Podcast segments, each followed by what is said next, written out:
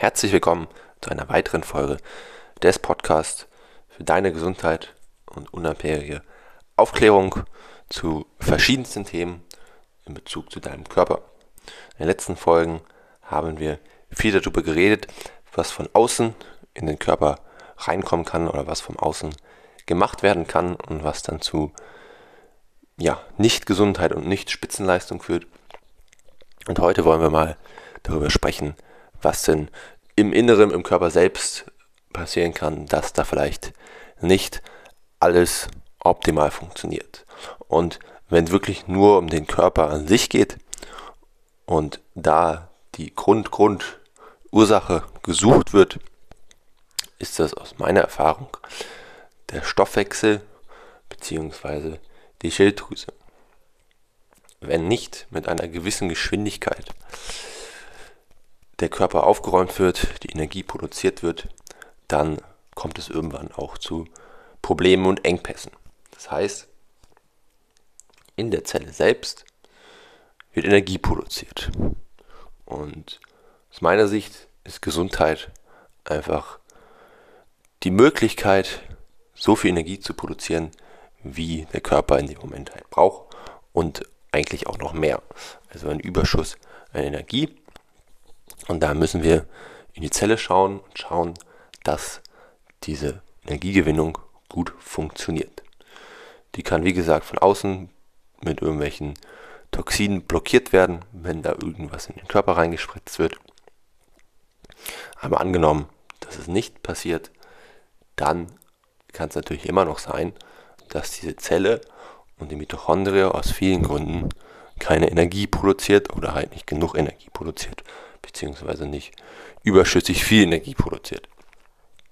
Weil wenn wirklich jede Zelle unseres Körpers überschüssig viel Energie produzieren würde, würden wir uns jeden Tag topfit fühlen, würden aus dem Bett springen, hätten die ganze Zeit Lust, uns vorzupflanzen, die Haare würd, würden, würden gut wachsen, die Haut äh, wäre glatt, äh, sauber und rein von irgendwelchen Flecken und anderen Sachen. Wir würden Hunger haben, wenn wir aufwachen. Ähm, uns wäre immer warm. Und das hängt natürlich alles sehr auch an der Schilddrüse, wie ich am Anfang gesagt habe. Das heißt,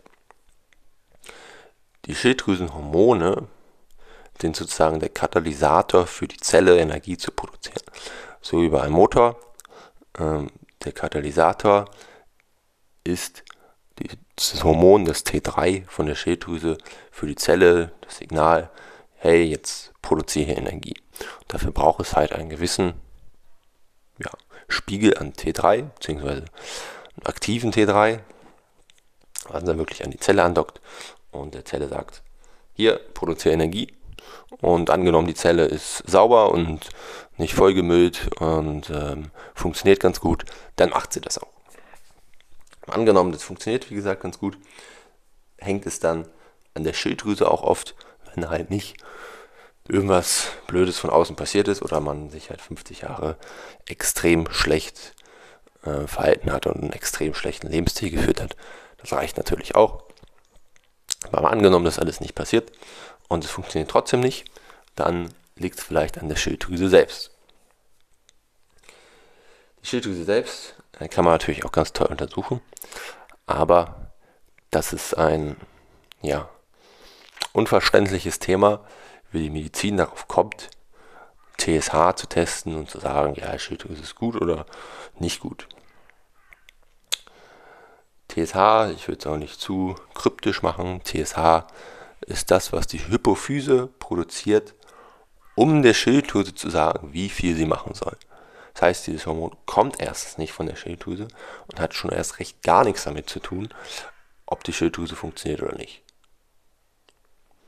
Das heißt, um das mal zu wiederholen, wenn du zum Arzt gehst und der nur TSH testet und daran bewertet, ob die Schilddrüse funktioniert, hat dieser leider überhaupt keine Ahnung, was eigentlich in unserem Körper passiert. Denn die Schilddrüse selbst produziert dann T4, das inaktive Schilddrüsenhormon. Und auch wenn man nur das testen würde, würde es auch ziemlich gar nichts aussagen, weil wir brauchen das aktive Hormon T3. Und nur weil da viel T3 ist, heißt das noch lange nicht, dass es bei der Zelle ankommt. Aber das ist dann nochmal ein anderes Thema. Und dieses T3 zum Beispiel wird auch nicht in der Schilddrüse aktiviert und umgewandelt, sondern wird in der Leber vor allen Dingen konvertiert und überall ein bisschen im Gewebe auch noch, aber vor allem in der Leber. Das heißt, es muss auch die Leber funktionieren, äh, damit die Schilddrüsenhormone dann wirklich bei der Zelle ankommen.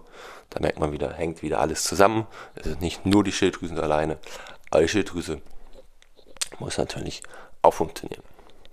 So, das TSH, das wie gesagt irgendwie ja zeigt, dass die Schilddrüse gut funktioniert oder nicht, ist es mir unerklärlich, wie das passieren konnte, dass das so in der Medizin anerkannt wird, weil es gibt kein, keinen einzigen Beleg dafür, dass das überhaupt, weil es ja auch keinen Sinn macht, überhaupt irgendwas aussagt. Und es, es zeigt, wie löchrig und schlecht hinterlegt manche Sachen sind, was da gemacht wird.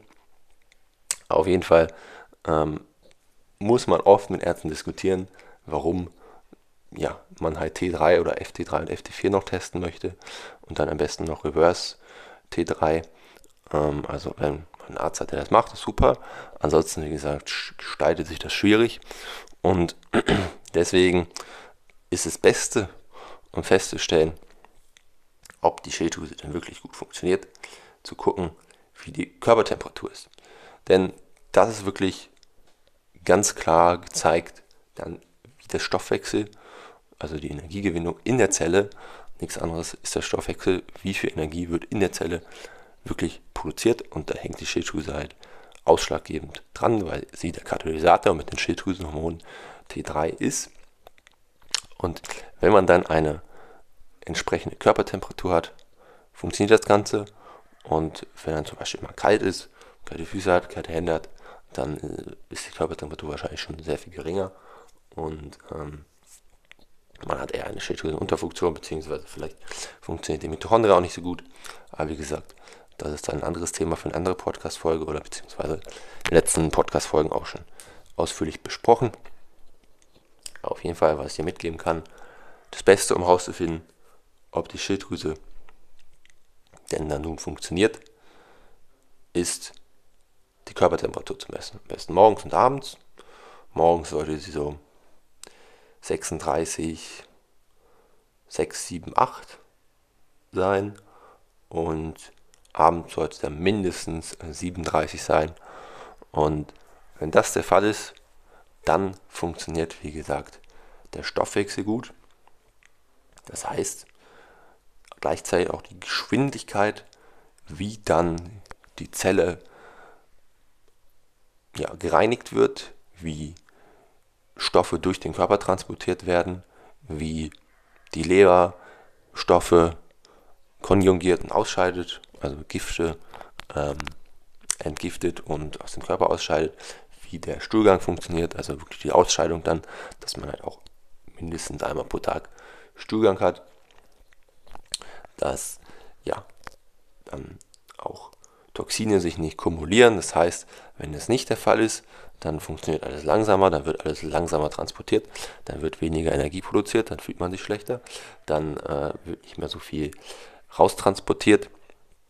Erstens nicht aus der Zelle raus, auch nicht aus der Leber raus und im Extremfall, sage ich mal, ist es dann Ansammlung von Toxinen, die immer mehr wird, wenn das halt zu langsam läuft und dann irgendwann, das merkt man halt nicht so schnell, irgendwann, angenommen es kommt nichts von außen rein, aber man hat einen langsamen Stoffwechsel, irgendwann dann natürlich auch dazu führt, dass man absolute Überladung mit Toxinen hat, irgendwann die Leber nicht mehr funktioniert, irgendwann ist einem kalt, irgendwann hat man nicht mehr so viel Energie, irgendwann fühlt man sich müde und dann, ja, im Extremfall halt irgendwann ein Organ versagt und keine Ahnung, wenn man es übertreibt, im Extremfall kann es auch eine Leberzirrhose sein, aber das ist natürlich dann meistens noch bedingt durch mehrere Sachen. Aber das wäre, wie gesagt,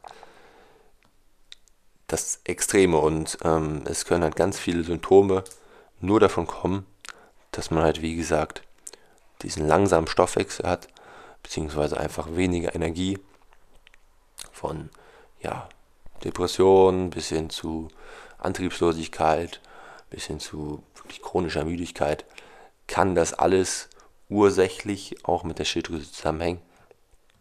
Meistens ist es aber, wie gesagt, ja sowieso zusammen auch mit den letzten Folgen besprochen, irgendwie mal was Unnatürliches von außen in den Körper injiziert, plus ja, ein Lebensstil, der natürlich eher diese Schilddrüsenunterfunktion und den langsamen Stoffwechsel fördert, plus vielleicht Stress natürlich auch noch, dann kommen irgendwann irgendwelchen komischen Symptome auf.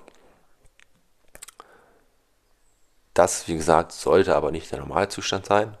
Wenn du eine hohe Stoffwechselrate hast, eine gut funktionierende Schilddrüse, dann ist dir nicht kalt, dann wachst du auf, hast am besten direkt Hunger, hast immer Lust, dich fortzupflanzen, in Anführungszeichen, also eine hohe Libido, hast äh, einen hohen Antrieb, also Bock, irgendwas im Leben zu machen und ja, hast viel Energie, machst am besten jeden Tag Sport, also nicht übertriebenen Sport, aber Sport und bewegst dich, dann mit einer höheren Körpertemperatur kannst du davon ausgehen, dass die Schilddrüse gut funktioniert und der Stoffwechsel funktioniert. Die nächsten Folgen werde ich dann vielleicht nochmal bisschen darüber sprechen, was man alles machen kann, um den Stoffwechsel wirklich zu unterstützen. Hier wollte ich dir einfach nochmal bewusst machen, wie wichtig auch die Schilddrüse und der Stoffwechsel ist.